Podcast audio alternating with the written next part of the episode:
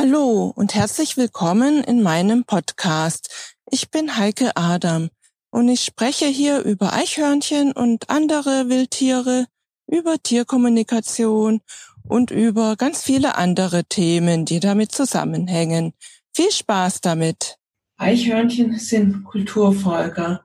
Das heißt, ihr Lebensraum wird immer mehr zerstört, ihr ursprünglicher Lebensraum, was nämlich der Wald ist. Aber wir haben ja sehr wenig ganz ursprünglicher Wald, was man auch Urwald nennen könnte, sondern es sind eher, wie es Peter Wohleben sagt, eher Plantagen. Da wird natürlich auch sehr viel Holz immer geschlagen, um es verkaufen zu können. Und ähm, es gibt auch immer weniger Wälder. Das heißt, der Lebensraum wird immer mehr zerstört von den Eichhörnchen. Was bedeutet, dass sie immer mehr in die Städte kommen, weil sie da Nahrung finden, Sie finden da auch Bäume, wo sie ähm, ihren Kugel, das heißt ihr Nest, ihren Unterschlupf bauen können, wo sie ihren Nachwuchs ähm, großziehen können. Das alles finden sie in den Städten. Sie finden dann auch ähm, natürlich auch Nüsse und ähm, Nahrung, die sie von Eichhörnchenfreunden zum Beispiel bekommen. Es gibt natürlich auch Walnussbäume oder ja auch Haselnussbäume, wo sie Nahrung finden. Und ja, das finden sie halt in den Städten dann vermehrt. Wasser auch. Wasser ist sehr wichtig. Wasser finden sie auch dort. Und deswegen kommen sie eben immer mehr in die Städte herein. Und ähm, im Moment muss man auch sagen, dass es sehr trocken ist. Nicht in jeder Gegend Deutschlands. Es gibt bestimmt auch Gegenden, wo es sehr viel Wasser gibt, sehr viel regnet. Aber wo wir zum Beispiel wohnen, in der Nähe von Frankfurt, bei uns ist es sehr trocken, es regnet kaum, es gibt keine Pfützen. Und die Eichhörnchen und auch ganz viele andere Wildtiere, die sind am Verdursten. Sie finden eben keine Wasserstellen mehr. Wir bieten sehr viel Wasser deswegen an in unserem Garten und auch in unserem nahegelegenen Park und merken eben, wie viel Durst die Tiere haben. Genauso ist es mit dem Futterangebot. Es sind ganz viele ähm, Früchte, die die Tiere fressen, sind noch unreif. Es gibt auch ganz viele, die vertrocknet sind, ganz viele Früchte, dann wie Bucheckern oder auch Haselnüsse, wo halt eben doch keine Nahrung. Sieht so toll aus an den Bäumen, alles voll und ähm, aber es doch eben vertrocknet, die ganzen Baumfrüchte. Und deswegen sind die Tiere sehr verzweifelt, kommen zu den Menschen, suchen Hilfe.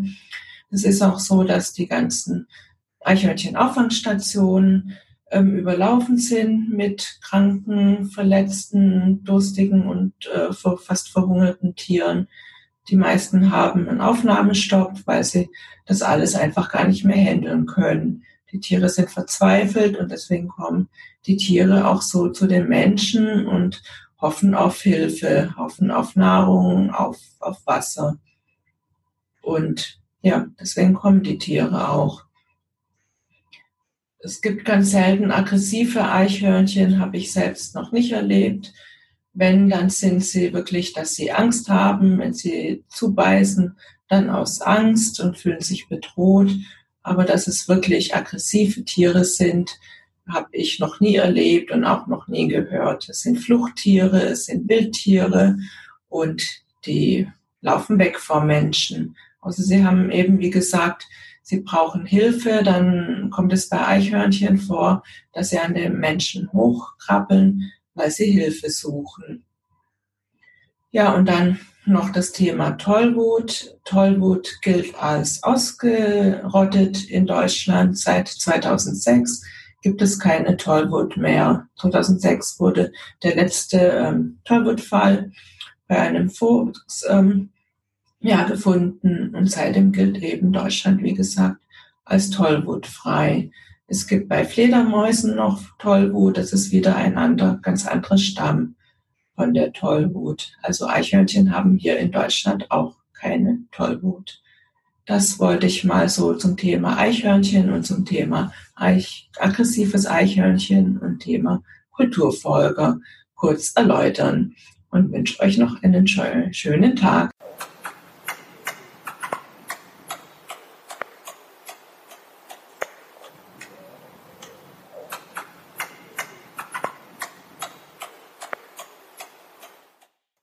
Ich hoffe, dir hat diese Episode so gut gefallen wie dem Eichhörnchen. Wenn du keine Episode verpassen willst, ja, dann freue ich mich, wenn du meinen Podcast abonnierst. Auch über eine Rezension würde ich mich natürlich sehr freuen. Weitere Informationen zu Eichhörnchen findest du auf meiner Homepage unter www.eichhörnchenblog.de.